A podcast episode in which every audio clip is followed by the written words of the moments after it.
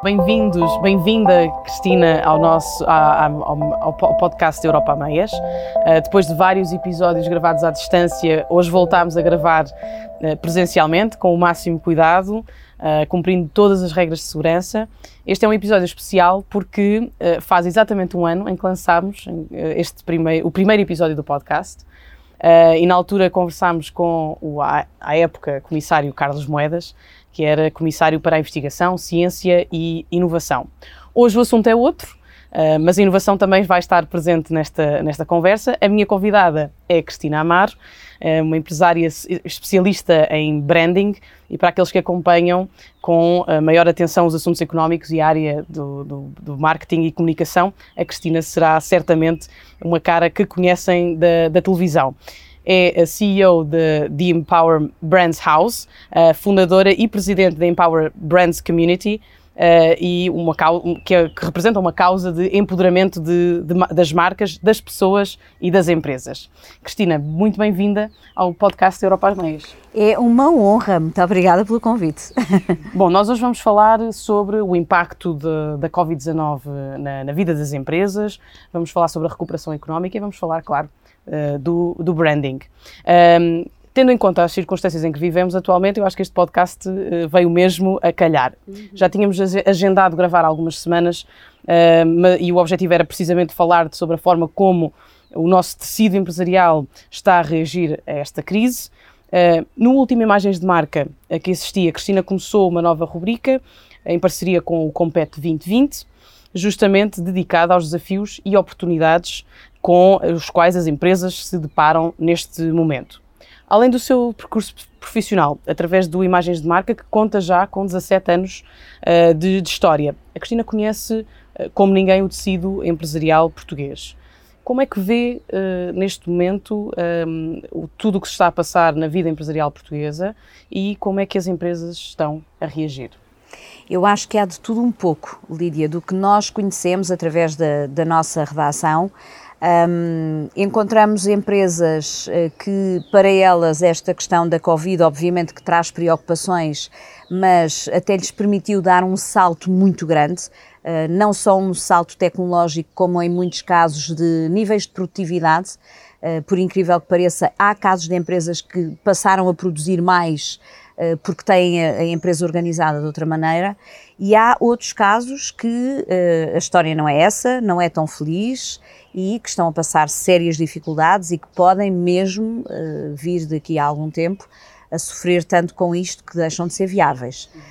Um, uh, há, eu acho que há efetivamente uh, muitos cenários diferentes. Se nós pensarmos, por exemplo, no caso do turismo, com hotéis fechados, é uma enorme preocupação. Uh, onde é que estão estas pessoas, uh, onde é que estão estas empresas do ponto de vista de sustentabilidade, de, de economia. Business com, continuity, não é? Exatamente, com as suas unidades fechadas. A área dos transportes é uma área que, inevitavelmente, também está a sofrer muito com isto, mas depois há aquelas, como dizia, que uh, é apenas uma fase e que isto irá passar e que há uma expressão antiga que diz que enquanto uns choram, os outros vendem, vendem os lenços, eh, e isso aplica-se também, eh, também a esta altura. Mas acho que, no geral, todos estamos a sofrer com aquilo que estamos a viver. Mas houve, no entanto, alguns casos de possibilidade de crescimento, através, eventualmente, do investimento que foi feito em inovação, na tecnologia, a Cristina tem, tem, tem conhecimento dessas, desses casos de, de empresas que, apesar, e, e, isto é uma ideia um, um bocadinho americana, não é? De fazer das crises oportunidades. Mas isso de facto aconteceu uh, nestes, nestes Olha, últimos tens, meses. Tens, tens um bom exemplo que já é, era um setor que em 2019 teve um brutal crescimento em Portugal, que é o caso das bicicletas, Sim. que uh, Portugal tornou-se o, o maior produtor de bicicletas em 2019 e que este ano ainda cresceram mais porque a procura das bicicletas aumentou exponencialmente. E este é um exemplo de um setor que viu uh, uh, a oportunidade de negócio aumentar com uma crise que afeta a vida das pessoas e das organizações, mas que leva as pessoas a procurar uh, outro estilo de vida e que leva a procurar uh, o exercício e o contacto com o exterior e as bicicletas é um, é um, bom. É um bom exemplo. Uh, um, existem outros. Eu até já tive a oportunidade de escrever sobre, sobre o assunto uh, e já lá, já lá uh, regressarei porque a questão das, das bicicletas e neste, neste contexto de, de, transição e de cuidado com, com o ambiente vão ser determinantes, não só do ponto de vista da mobilidade, mas também do, da, da nossa, do nosso bem-estar enquanto, enquanto habitantes nas cidades, que são normalmente zonas de muito ruído, muita poluição. Uhum. Mas, apesar das dificuldades que nós vivemos, temos que procurar soluções eh, e encontrar algumas, encontrar as oportunidades se, se, as, se as houver. Ao longo dos últimos meses, enquanto foi sendo debatido o plano de recuperação para a economia portuguesa, que entretanto já foi entregue em Bruxelas, houve vários atores da política à economia eh, que se referiram a Portugal como o país com um grande potencial económico e com um know-how em vários setores. E as bicicletas é o, o exemplo uh, paradigmático. A Cristina, não raras vezes, costuma referir-se às empresas e às marcas. Uhum. Uh, faz essa distinção. Nós temos uma indústria que apresenta uma produção de muita qualidade, em alguns setores eh, específicos, mas não temos na mesma proporção marcas sobre as quais eh, vender os nossos produtos. Uh, será que nos próximos anos também, também, também há aqui uma oportunidade de branding e tentarmos associar a qualidade da nossa produção depois à nossa projeção uh, enquanto, enquanto marcas? Sem dúvida, Lídia. Essa é uma, uma excelente questão e é aquela que se calhar uh, me empolga mais, porque é, digamos que é, é a minha praia. Um, a nossa comunidade de empoderamento de marcas uh, e das pessoas que as fazem e das empresas que são as donas delas surge exatamente por isso porque nós, na nossa visão, da nossa experiência, dos nossos anos de contacto com o mercado, temos percebido claramente que Portugal desvaloriza o poder da marca e o poder em termos de valor de, de económico, o poder económico. Uma coisa é tu produzires um produto e nós produzimos muitos produtos muito bons, como dizes muito bem, uh, mas depois esquecemos que temos que aportar a essa produção também o, o valor da própria marca para uh, que o produto tenha maior valor para a própria empresa. E eu acho que Portugal tem esse caminho a fazer. Uh, podemos reparar, por exemplo, no setor do azeite. Uh, o Alentejo tem hectares de oliveira, existem vários exemplos dentro dessa área de grandes produtores de azeite que depois escoam a sua produção para levar a marca de outros países. A Itália, a por exemplo, que é depois utilizada que é nossa porque é de extrema qualidade, porque nós é que temos as características que o Alentejo neste caso tem, que são aquelas que permitem fazer o melhor produto. Uh, e, e, é uma pena quando nós temos um produto tão bom, depois se perder o valor da marca porque se, se vende apenas a matéria-prima e deixa de, de, contribuir para a economia nacional o valor dessa marca. Portanto, e, há... e mesmo as bicicletas também, como estávamos a falar há bocado, uh, eu como dizia, eu escrevi um artigo sobre, sobre o assunto e vi que uh, na Alemanha e na Holanda, uh, ainda que tenham uma produção inferior, uma produção de bicicletas inferior a Portugal, faturam duas e três vezes mais uh, com a venda de bicicletas do que, do que Portugal. E, portanto, uh, nós, nós também, também exportamos para esses países, mas parece que uh, não, não, não retiramos depois o, o todo, todo, todo, todo o benefício da, da exploração do, do, da, da, marca, das marcas que, que fabricamos. É? Eu, eu acho que é, é, pena os nossos empresários, no mundo em geral, não perceberem realmente a importância da marca. Ou, eles até percebem, mas dedicam-se tanto à produção, eh, preocupam-se tanto só com a matéria-prima, com o resultado final e com a qualidade do produto, que é ótimo. Porque se, tu, se nós tivermos um produto sem qualidade, é evidente que a marca não vai vender esse produto. Mas a partir do momento em que Portugal é tão bom na produção, ele não pode deixar de ser tão bom na valorização da marca. E isto acontece. Aliás, como há também exemplos bons das grandes marcas e se calhar as marcas mais premium, não é? Que também adaptaram, até no contexto de crise, adaptaram a sua produção às necessidades do, do mercado. De resto, estou-me a lembrar de, de, das grandes marcas de, de moda que tiveram essa, essa capacidade. Portanto, nós em Portugal, se calhar, ainda temos ainda mais tempo para fazer essa, essa adaptação, para explorar esse, esse lado. É importantíssimo. A nossa comunidade, a Empower Brands Community, nasce exatamente com o propósito de ajudar principalmente as pequenas e médias empresas, que é aí que se sente mais a falta da marca e a falta de percepção do branding. Uh, e, e, nós estamos cá também para as ajudar a empoderar-se, e isso faz-se aumentando o conhecimento, aumentando a rede de contactos e aumentando a visibilidade que essas próprias empresas e essas marcas precisam para que todo o mundo as conheça. Porque nós, hoje em dia, não podemos pensar em Portugal fechado sobre si. Eh, as, no mundo as, globalizado isso não faz sentido. De é. todo. E, e nós somos um mercado demasiado pequeno para tantos players e para termos um, um um, uma, um tecido empresarial muito focado somente no mercado interno. Temos que pensar sempre no mercado externo.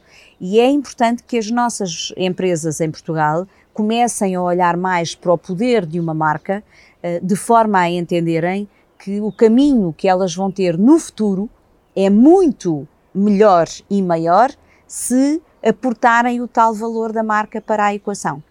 Eh, e, portanto, eu espero que eh, esta oportunidade surja realmente e se concretize para que nos próximos anos não só se aumente a competitividade através da produção, Uh, e, e, a indústria aqui é muito importante, mas também através da valorização da marca. Só Cristina, eh, acha que eh, neste período uh, enfim, de confinamento e de uma alteração completa uh, de, até da produção de algumas empresas, enfim, Acha que houve algum momento até agora em que as empresas também tenham aproveitado este, este tempo, este período, para perceberem que há, que há, esse, há essa possibilidade de exploração de, de, de, das marcas? Ou é um, um exercício que isto, não sei dizer se o fizeram. Porque, porque, nós estando mais recolhidos em casa e estando eventualmente uh, mais expostos àquilo que, às redes sociais, a, aos conteúdos que, que são veiculados pelos, pelos canais de, de comunicação, Uh, se eventualmente poderá isso ter despertado que, bem, nós temos que de facto ter, retirar um mais proveito, mas não, é, não é possível fazer essa, essa aflição. Não, não, não, para, mim, para mim não é possível porque eu não tenho esse, o rigor dessa informação claro. e, e, e, não conheço nenhum caso específico que, que me permita feito, claro. afirmar que isso é uma realidade e que seja transversal a todas as, as empresas. Uh, há aqui algumas notas que posso dar. Uh, o Imagens de Marca, por exemplo, que é o único programa na televisão nacional e um caso único uh, também na Europa a falar de marcas como nós falamos, enquanto uh, magazine informativo, o Imagens de Marca cresceu a sua audiência três vezes durante a pandemia. Nós temos uma média de, de espectadores de 130 a 150 mil pessoas por programa, tivemos emissões com mais de 300 mil pessoas se houve mais apetência para perceber a importância de uma marca, até numa altura como esta, que também aumenta a responsabilidade social das empresas perante os seus colaboradores e os seus clientes, um, eu diria que sim, que se calhar as pessoas tiveram mais tempo para refletir, se calhar tiveram mais tempo para perceber, para projetar o seu futuro. Para pensarem numa reinvenção, não é? Numa, numa... Exatamente. Uh, e, e, nós também existimos para uh, despertar mentes, para inspirar as pessoas e as, e as, empresas e ajudarmos também a construir esse caminho. Uh, se, se, temos um, algum papel nesse sentido, eu fico inevitavelmente muito feliz e orgulhosa. mas eu acho que é muito importante separar para refletir, se planear, projetar e fazer esse caminho. Estratégia, não é? Estratégia. É muito importante a estratégia. A estratégia não é só para o país, é, é as empresas, é, são as organizações. Sem dúvida. É, Sem é fundamental dúvida. para o sucesso e para, para, a, para a resiliência que tanto se fala hoje em dia, não é? Uh, sim, eu diria que se a resiliência já era importante em todas as áreas da nossa vida, e, e, e muito no, no, no mundo de, de, das empresas, no mundo empresarial, a resiliência é um fator determinante para o sucesso, porque não vale desistir na primeira dificuldade e se nós começamos a sentir que uh, as dificuldades nos começam a parar e a bloquear, uh, é muito difícil para a empresa se conseguir afirmar no futuro. Um, portanto, eu acho que a resiliência é um dos fatores de sucesso, claramente, mas o planeamento estratégico é tão importante quanto isso para, para que as empresas possam crescer. Okay. Bom, daquilo que nós fomos falando nesta, nesta nossa conversa, uh, das boas ideias, da, da qualidade da produção, da, da, projeção que se consegue, uh, uh, que se consegue retirar de, das marcas, tem implícito o recurso a financiamento e a fundos europeus. Um, a digitalização da economia ou a indústria 4.0 são chavões que, que já ouvíamos antes da pandemia. Agora, com o plano de recuperação europeu, o Next Generation EU, os Estados-membros são, estão, são desafiados a fomentar a digitalização e os investimento, o investimento na tecnologia, mas também a preocupação com a sustentabilidade ambiental e, de resto, são os chamados twins, não é? a digitalização e o ambiente, como pilares do, do plano de recuperação. No entanto, a digitalização da economia é muito mais do que abrir uma loja online. É? Sim, sem dúvida. Uh, e pela, e pela experiência há, que a Cristina... de gestão que são absolutamente imprescindíveis ter um apoio de, de, de, das facilidades da digitalização. E eu acho que muito dos processos vêm aí. Era, era aí que eu queria de... chegar. O, o, que é que, como é que a Cristina vê um, que, as, que as empresas percepcionam estes conceitos e, e, se, a, e se a informação que, que, existe sobre as oportunidades de financiamento é suficiente ou se há, eu contrário, alguns obstáculos na hora de depois aceder aos, aos fundos? Uh, falando muito das pequeninas e médias empresas, que é, uh, se calhar o que faz ainda mais a, a, economia eh, de Portugal uh, é dinamizar. É o esqueleto da, da, economia. Porque temos... Não só portuguesa, mas também europeia. Exato, é uma realidade. Exato. Mas eu acho que as, as, as pequenas empresas, essencialmente, um, sofrem tanto com, com o facto de terem equipas pequeninas que acabam depois por, uh, perder alguma da informação que é muito importante para elas crescerem. E o, o, os apoios da União Europeia são determinantes para elas crescerem. Eh, eu não sei quando é que a Lídia vai pôr este podcast no ar, mas uh, independentemente da data Será que for, novembro, independentemente disso, uh, o Imagens de Marca uh, fechamos, fechamos no dia em que estamos a fazer esta conversa a emissão que vai para o ar uh, agora no, durante o fim de semana uh, do Imagens de Marca, dedicado precisamente a diversos casos de empresas que uh, estão a permitir fazer um crescimento com os apoios do Compete 2020. E, e, e são casos que são retratados de empresas que contam contam o porquê da importância e de como é que estes apoios são motores para elas crescerem. Eu acho que faz falta informação e eu acho que faz falta informação mais clara, mais concisa, mais um, que faça mais diferença no dia a dia. Uh, é preciso haver estruturas dentro de uma pequena empresa para se perceber como é que estes apoios funcionam. Há uma grande carga administrativa associada ao acesso aos fundos. E depois Sim. há pouca capacidade das pequenas empresas irem buscar expertise que permita preparar Otimizar, uma candidatura, exatamente. saber que, que, o que é que tem que, que, responder para conseguir ir buscar esse apoio. E eu acho que há um, há um trabalho que deve ser feito nessa melhoria que faz falta fazer. Claro. Uh, e, e, contamos também com, com, o apoio das entidades governamentais claro. para nos poderem assessorar nesse sentido. Bom, Cristina, eh, estamos a chegar ao fim do podcast e, e, antes de lhe entregar uma pequena lembrança que entrego sempre a todos os meus convidados, um, ehm, quero lançar-lhe um, um desafio.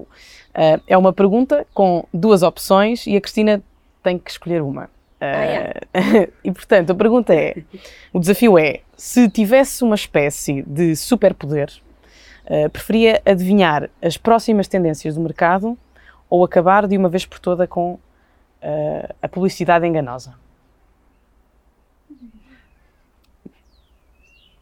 Difícil escolha, mas acho que não tenho dúvidas que aboliria a publicidade enganosa. Não só porque sou sensível ao tema da publicidade, embora as tendências sejam muito importantes, e as tendências é a visão de futuro, é o que está para acontecer e, e, e as empresas têm que estar sempre up to date com as tendências, mas enganar é uma palavra que não cabe no meu léxico. E a publicidade que serve para vender, se for enganosa, é uma questão de tempo claro. até essa marca ou esse produto morrer. E eu não gosto que as marcas morram. E as, e as marcas não podem mentir. Não podem mesmo. É como na política. Absolutamente. mas, mas atenção que. Um, é que não podem mesmo. e os políticos também não podem os políticos mesmo. também não podem mesmo. Mas depois há algumas pessoas que vão dizer neste momento assim: ah, mas a gente sabe que eles mentem. Pois. Uh, e por isso é que eu estou a dizer que a publicidade tem que abolir esse estilo de comunicação. Não é hoje aceitável pelo consumidor informado que nós temos e isso na Europa acontece ainda mais. O consumidor europeu é muito bem informado. Se uma marca Há de facto uma proteção ao consumidor. Tem que haver. E as marcas têm essa responsabilidade. Porque elas não podem estar no mercado com propósito exclusivamente de, de vender.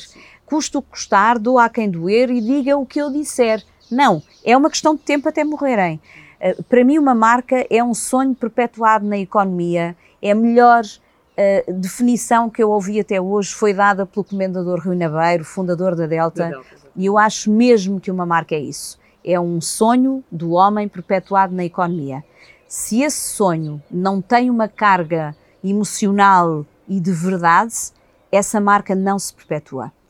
Portanto, definitivamente acabar com a publicidade enganosa, trazer uma ideia de uh, responsabilidade, de verdade, de genuinidade para a nossa vida, seja na política, seja na economia, e levar isto a sério, uh, mas levar também, Lídia, não posso deixar de dizer isto, com amor, porque o amor também traz a verdade.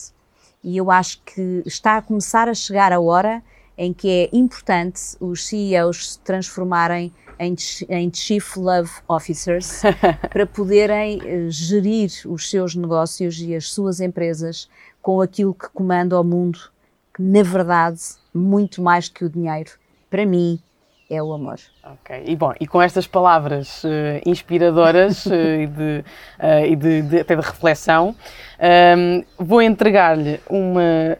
Ter, terminamos o podcast e vou entregar-lhe então esta lembrança que, que, que, dá nome ao podcast, o Europa a Meias.